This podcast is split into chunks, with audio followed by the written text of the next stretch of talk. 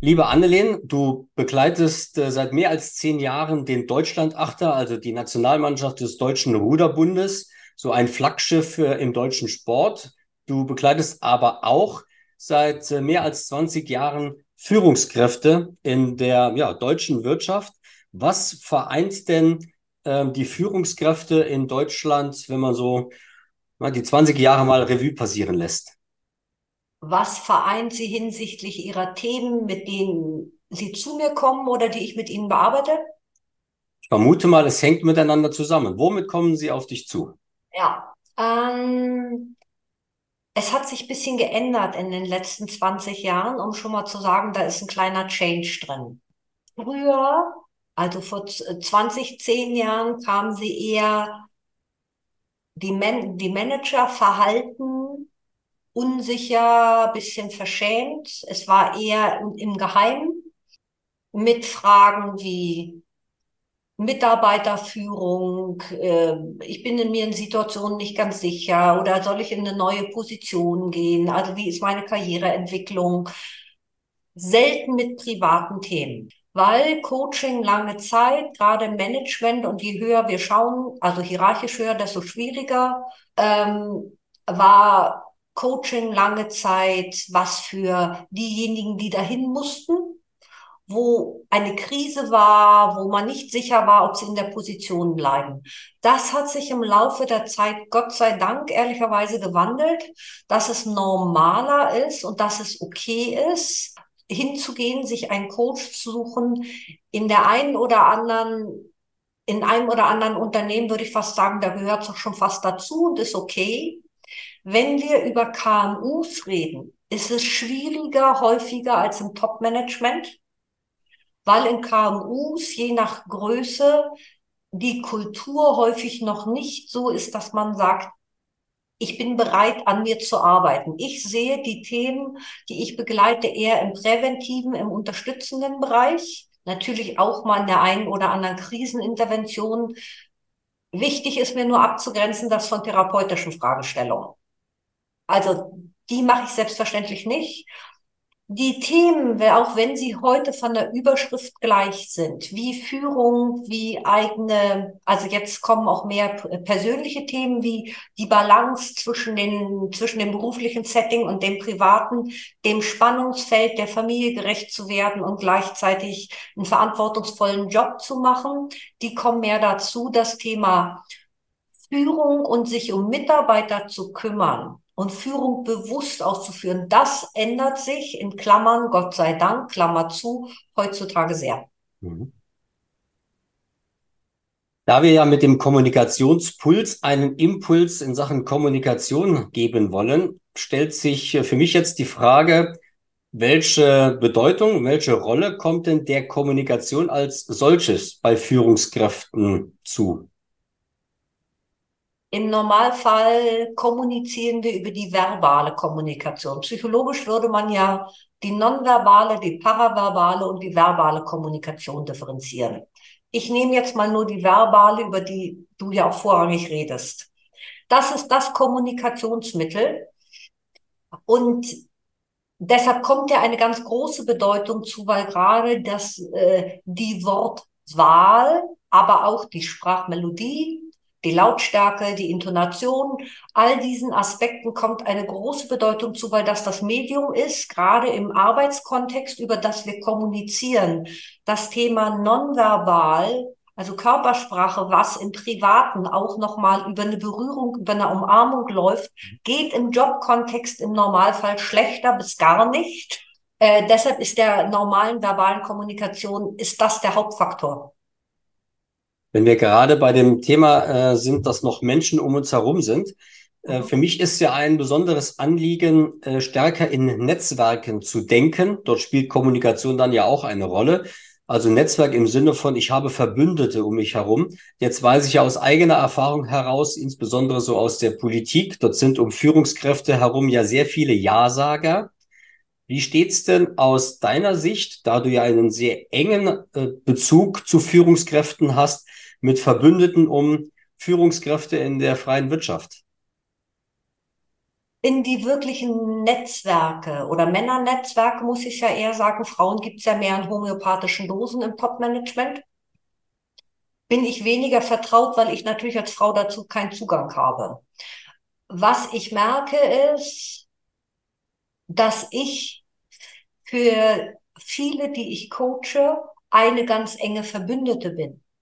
Ich nenne meinen Beruf gerne Rent a Friend in dem Kontext oder in dem Zusammenhang, dass ich, dass viele mich als enge Ansprechperson nutzen für private und berufliche Themen, weil sie wissen, ich meine es ehrlich, ich meine es echt. Sie kriegen von mir ein ehrliches Feedback, was je höher man steigt, desto weniger wahrscheinlich ist es und desto schwerer ist es zu unterscheiden, von wem bekomme ich es und von wem nicht.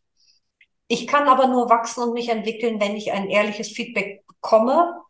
Und das ist das, was ich häufig, glaube ich, auch ausfülle, weil die, die Manager zu Hause gar nicht immer, selbst wenn die Frauen oder die Partner, Partnerinnen äh, das wirklich wollten, die wollen häufig gar nicht zu Hause noch stundenlang über den Job reden. Die sind müde, die wollen den, die wollen privat haben. Und deshalb fülle ich da quasi so ein Gap aus, den sie im beruflichen Kontext häufig nicht ganz sicher haben, zumal wenn wir über C-Level reden, die Leute sehr alleine sind und kaum noch wissen, wem sie wirklich trauen können und alle sehr vorsichtig mit Samthandschuhen umherlaufen. Ich würde manchmal sagen, je höher man kommt, jetzt nehme ich mal eine etwas martialische Metapher, ist das wie Topfschlagen im Tretminenfeld. Ein sehr starkes äh, Bild, wie ich finde da schließt sich ja direkt die Frage an, wie kann ich denn herausfinden, ob es jemand ernst mit mir meint? Am Ende des Tages wird der Alltag zeigen, wird die, die, die Validierung zeigen von Ereignissen. Die Leute werden es oder die Menschen werden es nach und nach prüfen im Sinne von Vertrauen aufbauen. Vertrauen baut sich auch nicht mit dem Kippschalter auf, sondern ist ein Drehschalter. Und je nachdem, wie gut es funktioniert, wird mehr aufgedreht oder weniger. Ähm, es ist die Erfahrung mit Personen. Ein Indikator kann sein, wie echt ich mich zeige und wie weit ich mein Gegenüber auch spüre. Hm, spüre auch im Sinne von Verletzbarkeit, ohne sich verletzbar zu machen die Sensibilitäten zu zeigen. Viele Menschen tragen aus Unsicherheit oder weil sie glauben, sie müssen das tun, eine Maske. So nenne ich das. Die, ich kann die dann oder Mann oder ich oder wer auch immer kann sie nicht fühlen. Wenn man das Gefühl hat, man kriegt die andere Person nicht wirklich gegriffen, das ist zum Beispiel eine Schwierigkeit, um, um, um Nähe aufzubauen, weil man wenig Prüfung in Anführungsstrichen hat. Warum braucht denn eine Führungskraft überhaupt jemanden zum Zuhören und insbesondere warum jemanden von extern? Viele verarbeiten übers Erzählen. Das narrative Element. Wenn ich etwas ausspreche, laut ausspreche, geht das auch nochmal außen über den Mund ins Gehör rein und ich verarbeite es anders, als wenn ich es innerlich nur zu mir sage über Rückfragen und ich kann als Externe, als Neutrale, und ich glaube, darum geht's. Ich bin neutral. Ich bin der Person, mit der ich arbeite, quasi verbunden, verpflichtet, aber ohne, dass ich davon jetzt den großen Nutzen habe im Unternehmen oder so. Und ich kann nicht nur ich kann, sondern ich tue das auch, dass ich durchaus kritisch hinterfrage und auch zum Beispiel paraphrasiere oder expliziere noch viel mehr als Kommunikationsform, was ich quasi subkutan höre. Und das, was die Person häufig gar nicht spürt, spreche ich nochmal aus. Ich gebe mal ein ganz plattes Beispiel. Hatte heute Morgen ein Coaching mit einer Frau, wo es darum geht, ich bin im Job nicht richtig, brauche einen anderen, ich weiß aber nicht wohin. Und wir haben uns über Kriterien unterhalten, über Rahmenbedingungen. Und sie erzählte so ein kleines bisschen und ich fasste zusammen und sagte, verstehe ich sie richtig, dass ihre Wahl des Ortes und die Wahl des Arbeitgebers, wo sie heute sind, davon abhängig ist, weil ihr Partner dort lebt. Das habe ich vor acht Wochen zu ihr gesagt und sie sagte heute zu mir, Erst war sie geschockt von dieser Aussage, dann hat sie drüber nachgedacht und dann hat sie sie für sie, hat sie verstanden, dass es eine Nachfrage war. Es war ohne Angriff, ohne Bewertung gemeint. Ich bringe Sachen auf den Punkt. Und das ist etwas, was ich natürlich durch meine Ausbildung auch nochmal anders kann.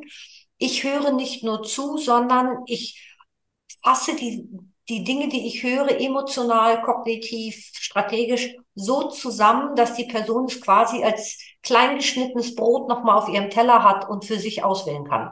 Als allererstes musste ich an die Methode denken, die sich ja aktives Zuhören nennt.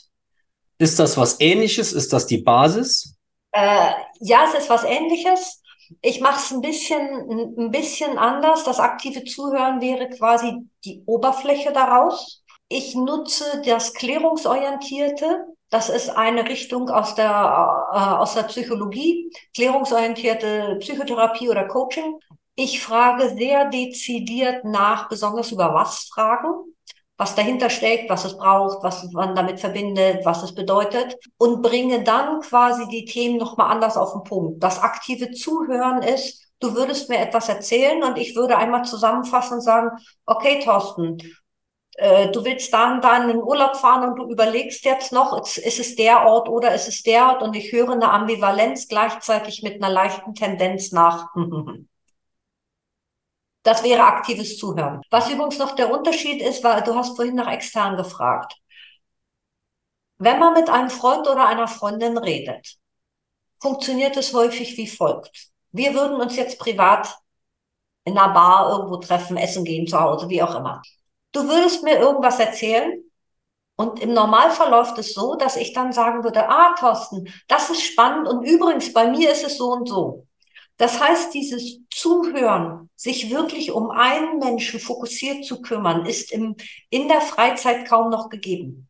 Und ich glaube, das ist das, was ich auch ersetze. Mhm. Oder die Lücke schließe ich.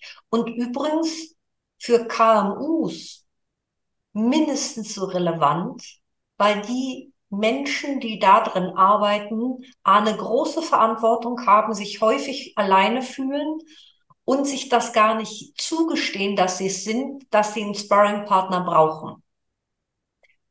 Vor dem Hintergrund ähm, stellt sich für mich die Frage, welche Rolle kommt denn dann einer Führungskraft heutzutage zu? Also insbesondere, wenn ich jetzt an Kommunikation denke, ähm, bedeutet das äh, in der Konsequenz dann auch, eine Führungskraft äh, muss heutzutage seinen Mitarbeitern dieses offene Ohr schenken und, und zuhören?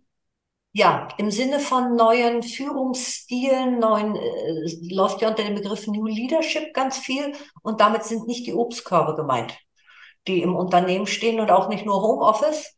Heißt das, auch im Zuge, dass wir einen Arbeitnehmermarkt haben, Ganz viel hängt an der direkten Führungskraft. Deshalb bleiben oder gehen Leute. Das ist der Hauptgrund. Und damit kommt jeder Führungskraft eine große Bedeutung zu, weil es darum geht zu verstehen, was beschäftigt den Mitarbeiter, Mitarbeiterentwicklung, die Gespräche darüber, die macht nicht die Personalabteilung, die kann unterstützen. Die Hauptarbeit liegt bei der direkten Führungskraft und die ist aber häufig gar nicht drauf geschult. Denn ganz ehrlich, in einem Ingenieurstudium gibt es dieses nicht. Und ganz viele Menschen glauben, das kann eine Führungskraft automatisch. Da sage ich weit, weit gefehlt. Und da weg, da ändert sich jetzt etwas und da merke ich auch, dass ein Bedarf, auch die Forderungen seitens von Mitarbeitern, die Anforderungen an eine Führungskraft steigen und damit steigt die Anforderung an die Kommunikation. Auch im Sinne von, wenn ich gut mit meinen Mitarbeitern kommuniziere, mal nachfrage, die kleinen Kaffeegespräche, auch richtig informiere, auch das gehört ja dazu, auch die interne Kommunikation, dann binde ich Leute natürlich leichter, weil ab einer bestimmten Gehaltsstufe das Gehalt eben nicht mehr der ganz bindende Faktor ist, sondern ganz viele andere Faktoren. Ich war vor wenigen Wochen in einer Runde von Führungskräften, ähm, das waren derer 23. Mhm. Äh, jeder von denen hat ein Team von 50 bis 80 Mitarbeitern. Ich stelle mir das gerade ein bisschen schwierig vor, jedem zuzuhören. Dann macht er ja nichts mehr anderes, und zwar ein ganzes Jahr lang. Haben die wirklich 50 bis 80 Direct Reports? im, im produzierenden Gewerbe, ne? Ja. Also dann, das kann nicht laufen. Es braucht eine Spanne nahe sechs bis acht, sechs bis zehn, die man schaffen kann.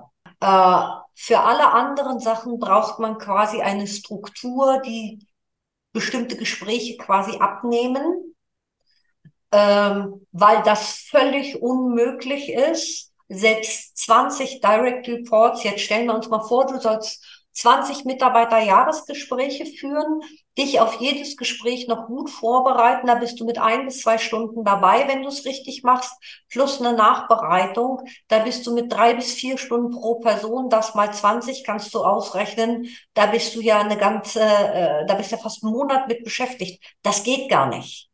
Das ist völlig unrealistisch und dann muss man wirklich überlegen, das würde ich auch Unternehmen wirklich empfehlen, weil die Bedeutung auf den Mitarbeitern liegt dann einen Schichtführer oder irgend sowas einzuführen, die bestimmte Aufgaben gerade auch in der Kommunikation abnehmen. Achtung, die müssen aber auch geschult werden.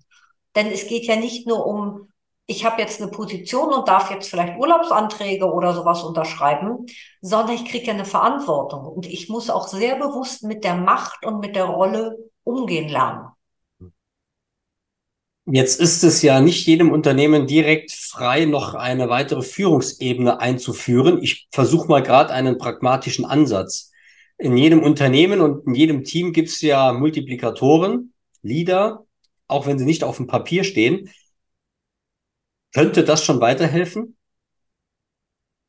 Ich kenne kein Unternehmen, wo es funktioniert und wo, wo, was es tut, aber das kann auch an meinem eingeschränkten Blickwinkel liegen von Unternehmen ich würde zumindest immer sehr genau empfehlen, hinzuschauen, wie man das optimieren kann, um spannend quasi von Mitarbeitern wirklich auch in der Kommunikation und in der Bindung und in dem offenen Ohr auch gerecht zu werden. Ich will mich da gar nicht auf eine Zahl festlegen, gerade im produzierenden Gewerbe, aber die sind ja häufig zwei- oder drei Schichtsysteme. Und es gibt Leute, die machen nur Nachtschicht da kann es gar nicht sein, denn die normalen, die ganz viele Führungskräfte gehen auch selten in Nachtschichten rein. Übrigens würde ich denen das immer mal empfehlen. Aber es ist ein totaler Aufwand. Ähm, und das muss man sich, glaube ich, individuell sehr genau für auch für ein Unternehmen anschauen, was ist machbar, was ist umsetzbar und was ist notwendig. Kannst du das so an Prozenten ungefähr äh, festmachen? Als du begonnen hast, äh, Führungskräfte zu coachen, war die Bedeutung der Kommunikation bei X Prozent und heute liegt sie bei Y Prozent? Ich weiß nicht, ob, die, ob ich die Bedeutung qualifizieren kann oder da einen Wert geben kann. Ich kann nur sagen, das Bewusstsein für Kommunikation ist gestiegen. Ich glaube ehrlicherweise, dass die Bedeutung immer hoch war aber dass es den Leuten gar nicht so klar war, weil wir einen völlig anderen Markt hatten, weil die Leute andere Ansprüche hatten und deshalb ist man jetzt sensibilisiert, so wie wir nach Corona die einen sind sensibilisiert, dass sie sagen, ich freue mich, Kontakte zu haben und die anderen sind sensibilisiert und sagen, ich bin froh, wenn Leute immer noch auf Distanz bleiben. Einverstanden. Ähm, wir haben folgende Frage auch nicht abgestimmt. Ich probiere sie äh, trotzdem. Wenn wir gegen Ende des Kommunikationspulses unseren Zuhörerinnen und Zuhörern vielleicht drei Tipps mitgeben könnten. Welche drei Tipps für Führungskräfte bezüglich Kommunikation nennst du als erstes?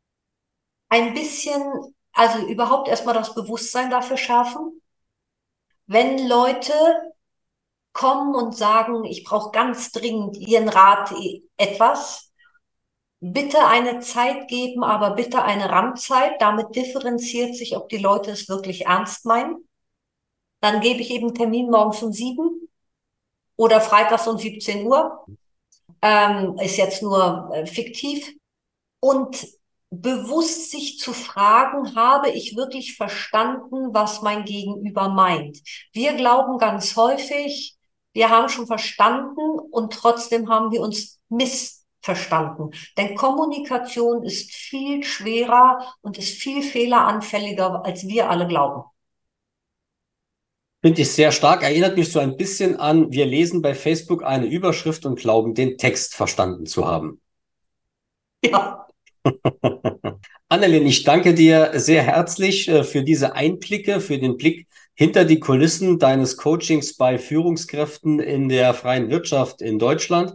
Ähm, es ist zwar noch eine Weile hin, ich will aber dennoch ähm, es nicht äh, versäumen, für die Olympischen Spiele die Daumen zu drücken. Vielleicht magst du uns zum Thema Rudern noch eine ähm, Aussicht geben. Wie stehen die Chancen auf eine Medaille?